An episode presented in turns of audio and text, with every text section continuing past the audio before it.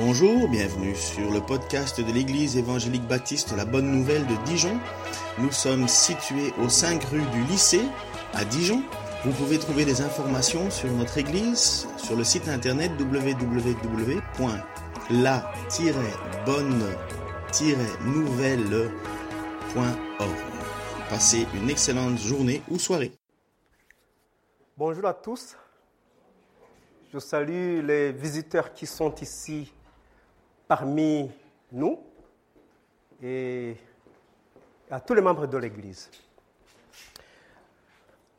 Je pense que chacun se sent euh, réconforté dans sa place où il est. Vous avez pris place depuis le matin et je vois que vous êtes bien confortable. Si je parle d'une place, c'est parce que je vais parler d'une place aujourd'hui. Mais d'une place qui n'est pas comme les places que nous avons ici, mais une autre place. C'est ma place dans la maison de mon Père.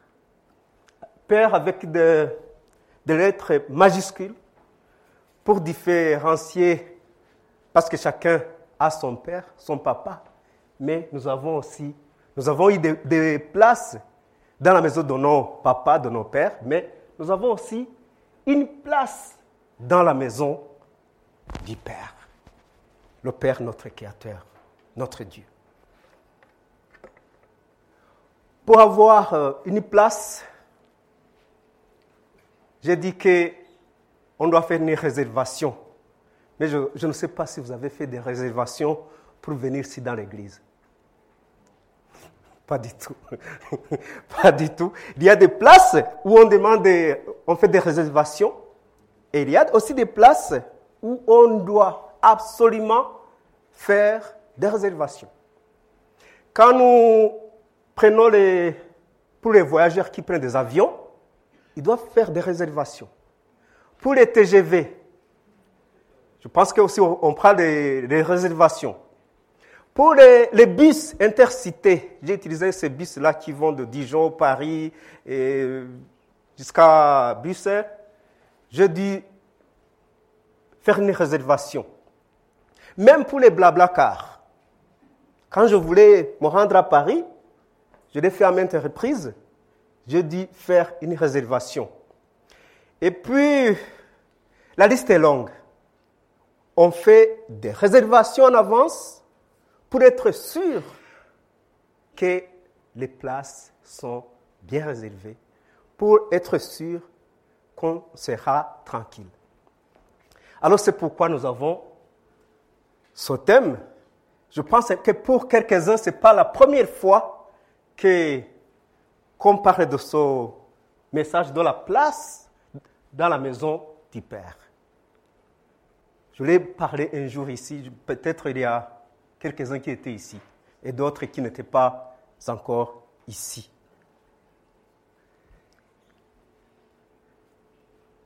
Ce message qui est centré sur une place ou une maison, une construction, mais c'est une construction qui n'est pas de ce monde. C'est comme je viens de le dire, c'est une construction, une place qui est céleste, mais qui est réservée aux gens qui se sont bien préparés. On doit se préparer pour avoir cette place.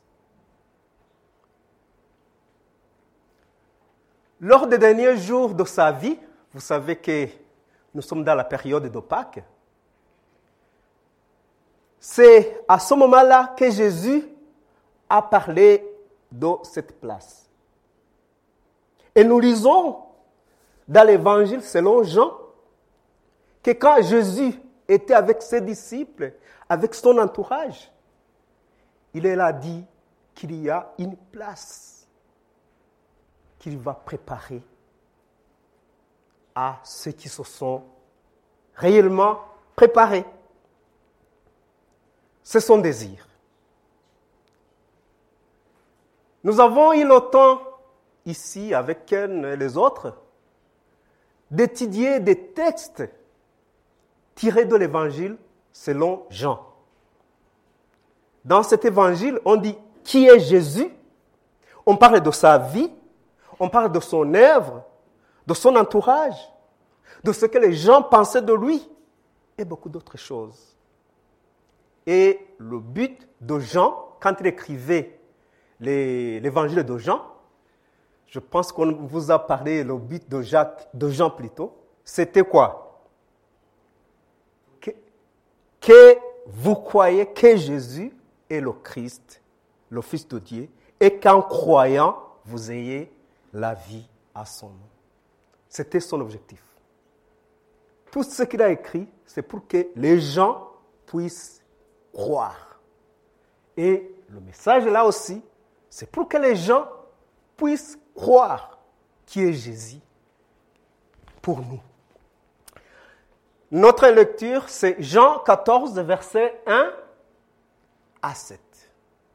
Comme je viens de le dire, c'était pendant la période de, de, la fin de sa vie sur la terre.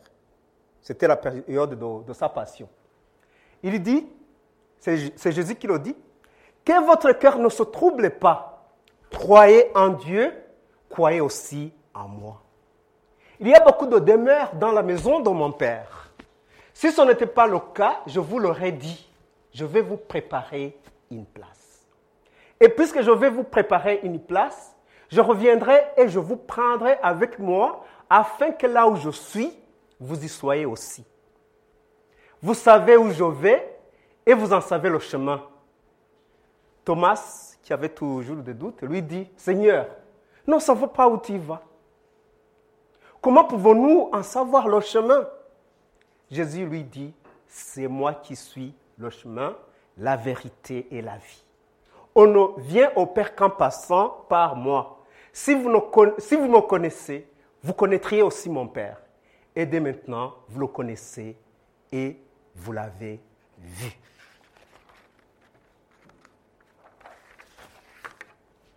La première phrase là, c'est que votre cœur ne se trouble pas. Que votre cœur ne se trouble point. Dans ce texte, Jésus commence sa, sa, phrase par des paroles de réconfort. C'était une période où on avait peur. Ses disciples avaient peur. Jésus aussi, il voyait, lui, il connaissait. Il voyait que son temps était proche. C'était pendant les jours de sa passion. Quand il s'adresse à ses disciples, il, savait déjà qu'il y aura des troubles même parmi les disciples. Il y aura des problèmes aussi. Il savait que Judas allait faire quoi? Il allait le trahir. Il savait que Pierre, qui était vraiment euh, l'apôtre que je dirais préféré, que nous connaissons même, euh, nous parlons de lui tous les jours, il savait qu'il allait faire quoi? Renier. C'est pourquoi il dit que votre cœur ne se trouble point. Il savait que les disciples allaient se sentir désespérés et entrer dans un état, dans un état de trouble. C'est pour cette raison qu'il les réconforte. Même pour nous, ce n'est pas pour les, les disciples seulement. Nous aussi, dans notre vie, nous avons des choses qui nous troublent, qui nous bouleversent et qui peuvent être l'abandon de notre foi. Ça arrive. Il y en a qui abandonnent parce qu'ils ont manqué quelque chose, parce qu'ils ont, eu des problèmes. Ça arrive. Parmi les choses qui nous troublent, qui nous dérange. Chacun a son problème en particulier. Le problème de Geoffrey, ce n'est pas le problème de Ken, ce n'est pas le problème de Manu, c'est pas ce que je considère comme problème. Ce n'est pas ce que l'autre considère comme problème. Mais chacun a quelque chose qui, le trouble. Il y a la solitude. Il y a le fait d'être abandonné par les membres de la famille ou nos anciens amis. Il y a le chômage qui peut nous troubler. Il y a l'échec pour les étudiants et les élèves. Il y a les mésententes au travail.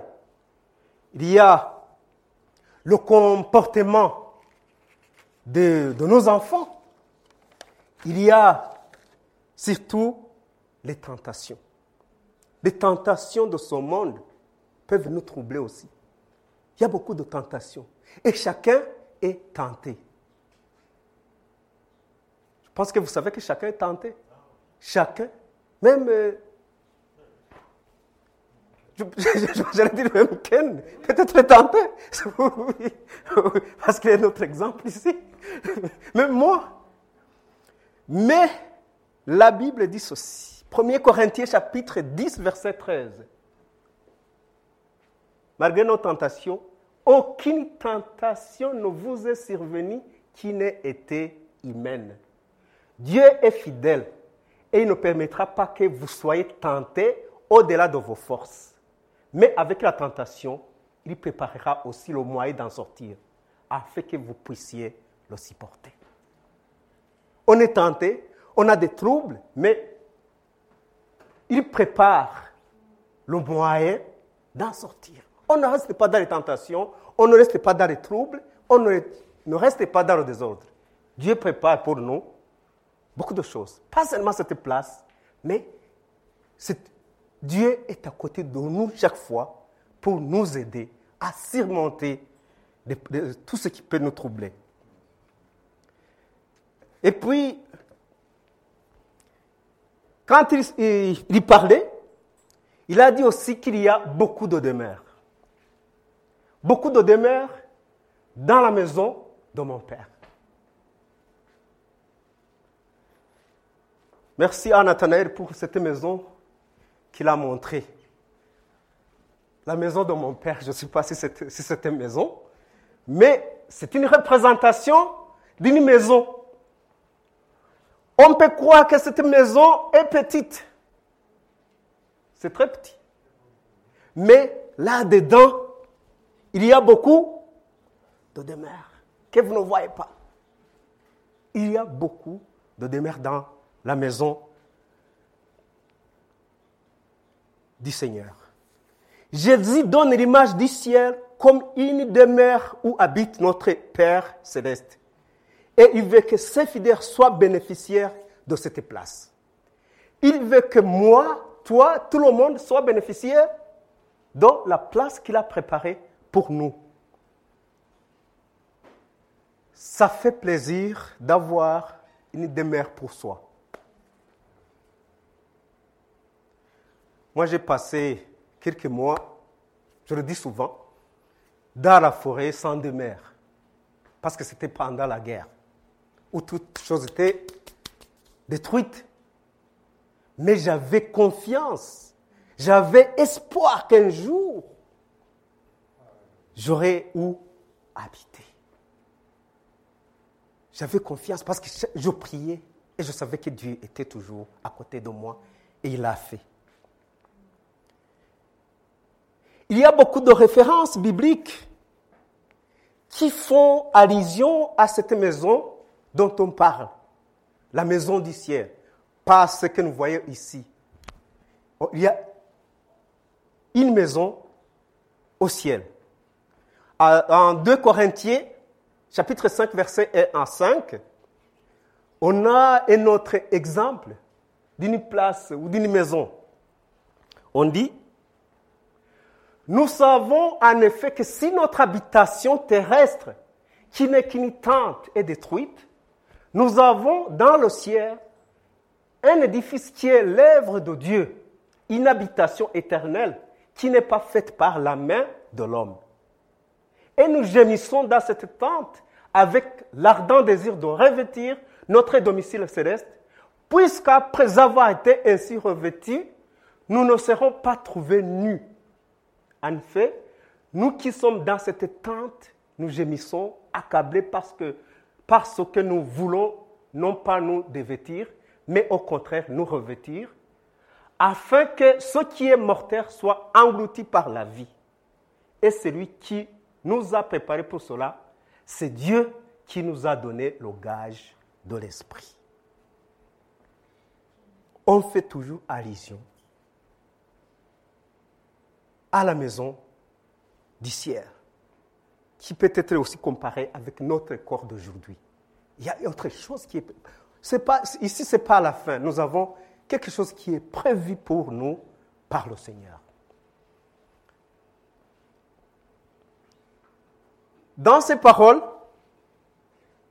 si on retourne aussi dans notre texte, on voit deux choses très importantes que Jésus a dites et qui nous concernent dans notre vie chrétienne. Il a dit qu'il y a beaucoup de demeures. Nous, nous, avons vu. Il y a beaucoup de demeures. On a parlé du mot beaucoup ici. Je ne sais pas, c'était, ça fait longtemps qu'on a parlé de beaucoup. Dans la pensée biblique, beaucoup, ça signifie totalité. Quand j'ai parlé du pardon ici, j'ai parlé de 60, 60 fois 7. C'est pour montrer que, c'est beaucoup, c'est une totalité, c'est beaucoup.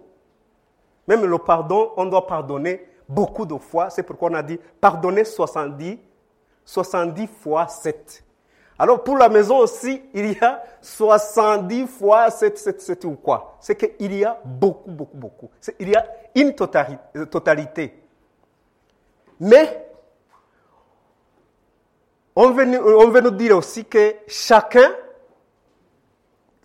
quel qu'il soit, chacun, je le répète, chacun, quel qu'il soit, a une place tout près de Dieu. Mais attention, je vais ajouter autre chose. chacun, chacun, quel qu'il soit, a une place chez, euh, chez son Père, chez le Père.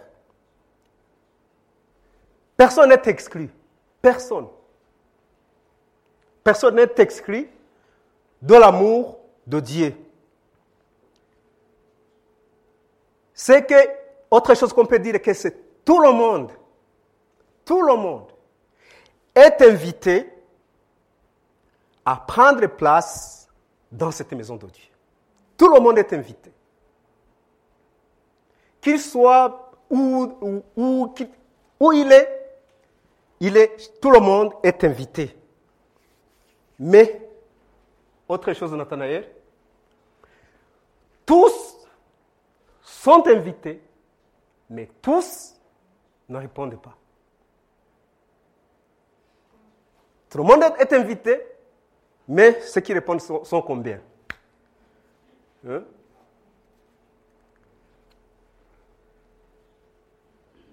Je lisais une blague, c'était une blague que j'ai lue.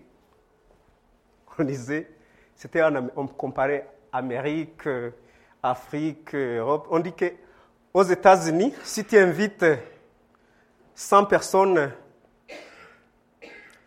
dans, dans, une fête de mariage, on dit que à l'église, tu, invites 100 personnes à l'église qui vont participer au mariage. 100 personnes vont te, 100% vont venir au mariage, dans la fête parce que tu les as invités. 100 personnes. Puis tu as invité 100. 100 vont venir. Et dans la réception, tu auras 30. Il a, il a comparé, il a dit, en Afrique, tu appelles, aussi 100 personnes. Il a dit, 100, 80 vont venir à, l'église. Et à la réception, ça sera, tu as invité 100, tu auras 180. C'était une blague vraiment qu'on voulait, dire. Mais tous sans invités, il y en a qui y vont, mais il y en a d'autres qui n'y vont pas. Mais laissons ces blagues-là. Mais c'est l'invitation de qui? Du Seigneur. C'est l'invitation du Seigneur. Où on ne compte pas les Américains, les Européens, c'est tout le monde. C'est tout le monde. Il est invité et il devrait être présent dans cette place. Alors, quelquefois nous avons des doutes. Nous allons de savoir qui peut bénéficier de cette faveur. Des fois, nous nous posons des questions sur notre vie et c'est bien. Il y a des fois aussi où nous dépassons les limites et commençons à nous ingérer dans la vie des autres et chercher à juger. On juge. On dit, ah, moi peut-être je peux y aller. Je peux aller au Seigneur. Mais celui-là, non, non, non, non, non. Celui-là, non. Alors on, s'ingère dans la vie des autres. Ce qu'on peut dire, c'est que nos critères humains ne peuvent pas définir ce que Dieu accueille chez lui. Ce que Dieu accueille chez lui, toi, tu ne peux pas le savoir. Mais tous, tout le monde est invité. Aussi, c'est quelque chose que nous devons savoir, c'est que dans ce monde, il y a des obstacles qui poussent certaines personnes non préparées à se détourner de cette invitation euh, qui nous invite à vivre dans la maison du Père, ce qui engendre la colère de Dieu. Quand Dieu nous invite, et qu'on ne se présente pas, ça engendre la colère de Dieu. Et parmi ces obstacles, il y a l'impiété. L'impiété est comptée parmi les obstacles. Comme nous le lisons dans Romains, chapitre 1er, versets 18 à 25, on dit la colère de Dieu se révère du ciel contre toute impiété et toute injustice des hommes qui, par l'injustice, tiennent la vérité prisonnière. Car ce qu'on peut connaître de Dieu est évident pour eux, puisque Dieu le leur a fait connaître. En effet, les perfections invisibles de Dieu, sa puissance éternelle et sa divinité se voient depuis la création du monde et se comprennent par ce qu'il a fait. Ils sont donc inexcusables, puisque tous en connaissant Dieu, ils ne lui ont pas donné la gloire qu'il mérite, qu'il méritait en tant que Dieu, et ne lui ont pas montré de reconnaissance. Au contraire, ils se sont égarés dans leur raisonnement à leur cœur sans intelligence, et leur cœur sans intelligence a été plongé dans les ténèbres. Ils se vantent d'être sages, mais sont devenus fous ils ont remplacé la gloire du Dieu incorruptible par des images qui représentent l'homme corruptible, des oiseaux, des quadrupèdes et des reptiles. C'est pourquoi Dieu les a livrés à l'impureté par les désirs de leur cœur, de sorte qu'ils déshonorent eux-mêmes leur propre corps, et qui ont remplacé la vérité de Dieu par le mensonge et qui ont adoré et servi la créature au lieu du Créateur qui est béni éternellement. Amen. Ça, nous l'avons vu dans mon dernier, euh, dans mon dernier euh, message sur s'approcher de Dieu. Les gens essaient de s'approcher de Dieu, mais la façon dont ils le font ne plaît pas à Dieu. Il y en a qui, font des, images croyant qu'ils veulent, s'approcher de Dieu. Mais tout cela ça provoque la colère de Dieu. Il y a aussi les désirs du corps. Les désirs du corps, ça devient aussi des obstacles qui nous empêchent de bénéficier de cette place qui nous a été réservée. Dans, euh, dans l'Épître aux Romains, chapitre 6, versets 12 à 14, on dit ne livrez pas vos membres au péché. On peut le lire. Romains chapitre 6, verset 12 à 14, on dit que le péché ne règne donc plus dans votre corps mortel pour vous soumettre à lui par ses désirs? Ne mettez plus vos membres au service du péché comme des instruments de l'injustice, mais au contraire, livrez-vous vous-même à Dieu comme des morts revenus à la vie et mettez vos membres à son service comme des instruments de la justice. En effet, le péché n'aura pas de pouvoir sur vous, puisque vous n'êtes plus sous la loi, mais sous la grâce. C'est que il y a le désir du corps, mais étant enfant de Dieu, en appelant Jésus au secours, le péché n'aura plus de place chez nous.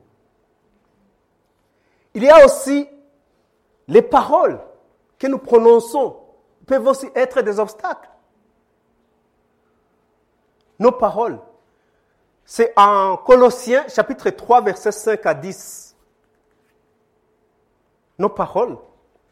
On dit, faites donc mourir en vous ce qui est terrestre, l'immoralité sexuelle, l'impureté, les passions, les mauvais désirs et la soif de posséder qui est une idolâtrie. C'est à cause de cela que la colère de Dieu vient sur les hommes rebelles. Vous aussi, autrefois, lorsque vous viviez parmi eux, vous marchiez dans ces péchés. Mais maintenant, renoncez à tout cela, à la colère, à la fureur, à la méchanceté, à la calomnie, aux grossièretés, grossièretés qui pourraient sortir de votre bouche. Ne vous mentez pas les uns aux autres, car vous vous êtes dépouillés du vieil homme et de ses manières d'agir. Vous avez revêtu l'homme nouveau qui se renouvelle pour parvenir à la vraie connaissance conformément à l'image de celui qui l'a créé. C'est tout cela qui provoque la colère de Dieu, qui peuvent être pour nous des obstacles qui nous empêchent d'accéder à la place qui nous a été préparée. Mais, comme il a dit, ne vous inquiétez pas. Malgré tout cela, Dieu est bon. Dieu est bon. Ne commence pas à t'inquiéter et dire, ah, ces obstacles, ah, moi, moi, les obstacles, je vois que, euh, non, non, non, je, je suis invité, mais je ne peux pas. Non. Il faut voir ce que le psalmiste dit en psaume 103, verset 8 à 14, où on montre que Dieu est bon. L'Éternel fait grâce. C'est ça qui nous réconforte aussi. L'Éternel fait grâce, il est rempli de compassion, il est lent à la colère et riche en bonté. Il ne conteste pas sa, sans fin, il ne garde pas éternellement sa colère. Il ne nous traite pas conformément à nos péchés. Il ne nous punit pas comme le meurtrier nos fautes. Mais autant le ciel est élevé au-dessus de la terre, autant sa bonté est grande pour ceux qui le craignent. Autant l'Orient est éloigné de l'Occident, autant il éloigne de nous nos transgressions. Comme un père a compassion de ses enfants, l'Éternel a compassion de ceux qui le craignent, car il sait de quoi nous sommes faits. Il se souvient que nous sommes poussière. Il est bon. Il nous fait grâce malgré nos péchés. Le Seigneur est miséricordieux, il est bienveillant, il est lent à la colère. Dans notre texte, il y a Thomas qui a posé la question. Quand Jésus leur disait, euh, je vais vous préparer une place, Thomas a posé une question. Mais il y a aussi une solution. À Thomas qui demandait comment y arriver, Jésus lui dit qu'il est le chemin, la vérité et la vie. Et c'est ça notre réponse aussi aujourd'hui. C'est que Jésus est le chemin, la, la, euh, la vérité et la vie. pour accéder cette place qui nous a préparés. Alors, il y a quelques étapes à faire. Il y en a qui, parmi nous, beaucoup, beaucoup, ont déjà franchi ces étapes, mais on peut le voir aussi qu'il faut, si on veut vraiment bénéficier de cette place, il y a six étapes ici que je vais citer et on sera vers la fin de notre message. C'est le premier, c'est écouter la parole du Christ. C'est à, Matthieu chapitre 7, verset 24 à 25. On dit, c'est pourquoi toute personne qui entend ces paroles que je dis et les met en pratique, je la comparerai à un homme prudent qui a construit sa maison sur le rocher. La pluie est tombée, les torrents sont venus, les vents ont soufflé et se sont déchaînés contre cette maison et ne s'est pas écroulée parce qu'elle était fondée sur le rocher. Le fait d'écouter la parole de Dieu, ça peut nous donner une grande victoire. Pas écouter seulement. Tu as écouté, alors il faut croire aussi. Parce qu'il y en a qui écoutent, mais qui ne croient pas. Il faut croire. C'est Jean 3,16, un verset que vous connaissez par tête si je ne me trompe pas. En effet, Dieu a tant aimé le monde qu'il a donné son Fils unique afin que quiconque croit en lui ne périsse pas, mais ait la vie éternelle. Si tu crois, tu as cette vie éternelle, tu as cette place-là. Tu as cru, tu as écouté, tu as cru, il faut aussi faire quoi? Se repentir. Il faut se repentir. Parce que tu as cru déjà, il faut te repentir. Luc 5, verset 30 et 32, qu'est-ce qu'on dit? Jésus prit la parole et leur dit, ce ne sont pas les gens en bonne santé qui ont besoin de médecins, mais les malades. Je ne suis pas venu appeler des justes, mais des pécheurs à changer d'attitude. Qui t'est repenti? Il faut confesser. On s'est repenti. C'est ce qui s'est passé euh, chez nous, chez tout le monde ici. On a confessé. Avant le baptême, j'ai vu qu'il on a fait quoi? On a confessé. En Matthieu 10, verset 32. C'est pourquoi toute personne qui se déclarera publiquement pour moi, je me déclarerai moi aussi pour elle devant mon Père céleste. Je dirais, il a déjà, il a déjà déclaré qu'il est pour moi.